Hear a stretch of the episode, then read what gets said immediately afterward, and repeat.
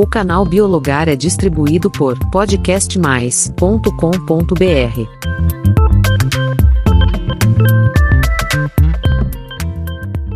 Olá! Imagine só, estamos no período de férias, após a correria de Natal e Ano Novo, e você faz aquele esforço para conciliar trânsito, férias das crianças e contas para conseguir curtir uns dias na praia. Mas quando chegar lá, tem umas duas ou três caixas de som com músicas diferentes, ensurdecedoras e no geral de um gosto bem diferente do seu. E agora, pode isso? Então, seja muito bem-vindo ao Biologar. Aqui tratamos de diversos assuntos da biologia de uma forma simples e fácil. E a resposta é não, não pode, e em 2022 foram publicados diversos decretos em todo o Brasil proibindo as caixas de som streaming ou smart speak que começaram a ser mais populares nos últimos anos. Pois é, Junto com a evolução dos celulares, as caixas de som portáteis passaram a ser de grande uso desde 2010. E cada vez mais potentes e interativas, acabam sendo uma ferramenta de poluição sonora nas praias, invadindo o espaço e a privacidade alheia. Ainda obriga as pessoas a gritarem para conversar umas com as outras. Daí, um momento que era para ser de diversão, imersão com a natureza, contemplação e a interação com amigos e familiares se torna insalubre e estressante. E o que fazer? Bom, cada município tem seu decreto limitando os decibéis e, em média, de 70 a 80 decibéis, ou seja, o equivalente a um aspirador ligado ou a um despertador campainha. E quem faz a fiscalização disso, no geral, é a Guarda Civil Municipal. Você pode acionar por eles. E as multas também variam de 500 a 10 mil reais.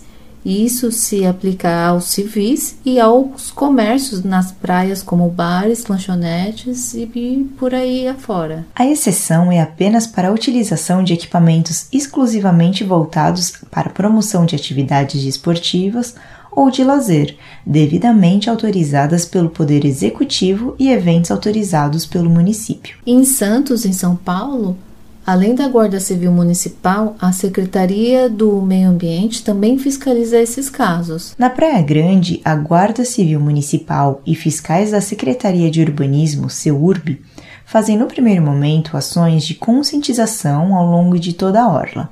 Se o banhista insistir na irregularidade, pode ter o equipamento apreendido e ainda pagar multa. Em Mongaguá, em São Paulo, a emissão de ruídos, sons e vibrações acima de 35 decibéis é proibida das 22 horas às 6 horas da manhã.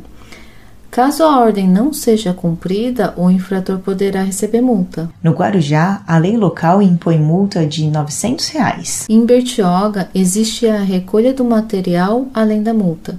E pode ser qualquer aparelho que perturbe o sossego público, não só a caixa de som. Tanto Itanhaém como Peruíbe têm sua lei para regular essa atividade.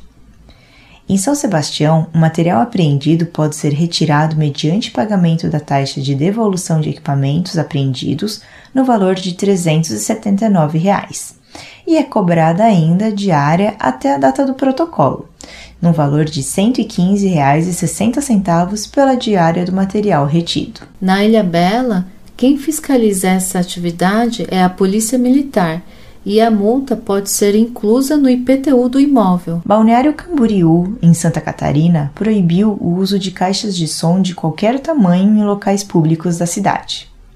Na cidade de Anchieta, no Espírito Santo, esses equipamentos sonoros não podem ser levados para as praias.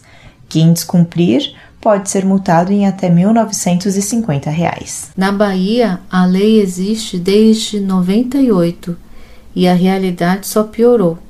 Mas se todo mundo não fizer nada ao se deparar com essa situação, aí sim que nada nunca vai mudar. O Rio de Janeiro, por exemplo, facilitou a comunicação das infrações abrindo um canal no WhatsApp só para isso. E você já passou por essas cenas? Sabia que era proibido? Conte para nós através do canal do Podcast Mais e nos siga no perfil biologaroficial no Instagram. Até a próxima!